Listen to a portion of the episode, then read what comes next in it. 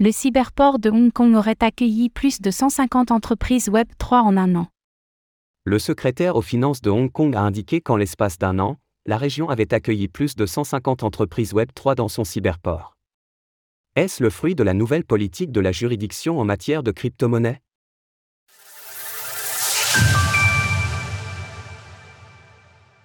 Hong Kong accueille de plus en plus d'entreprises Web 3. Dimanche, Paul Chan Mopo, le secrétaire aux finances de Hong Kong, a partagé un article dans lequel il revient sur le développement de l'innovation et de la technologie dans la région. Dans cet article, l'intéressé s'arrête un moment sur le Web 3 et indique ainsi que le cyberport de Hong Kong aurait accueilli plus de 150 entreprises du secteur en l'espace d'un an.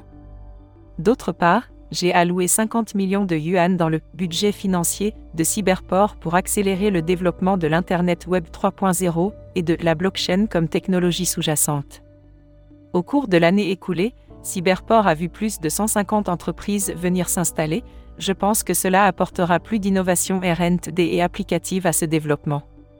Cyberport est en fait un parc industriel et un incubateur d'entreprises géants spécialisés dans différents secteurs technologiques, en activité depuis 2004. Aujourd'hui, Paul Chan Mopo rapporte que le complexe regroupe plus de 1900 sociétés. Concernant la somme allouée dont il est question, nous pouvons toutefois relativiser, compte tenu du fait que cela équivaut à un peu moins de 7 millions de dollars. La réouverture assumée de Hong Kong. Depuis plusieurs mois, la Chine revoit sa politique en matière de crypto-monnaie, de manière plus ou moins officieuse, au travers de sa région administrative spéciale de Hong Kong. En effet, cette dernière s'est de nouveau ouverte à l'écosystème après l'apparition des premières rumeurs à l'automne 2022.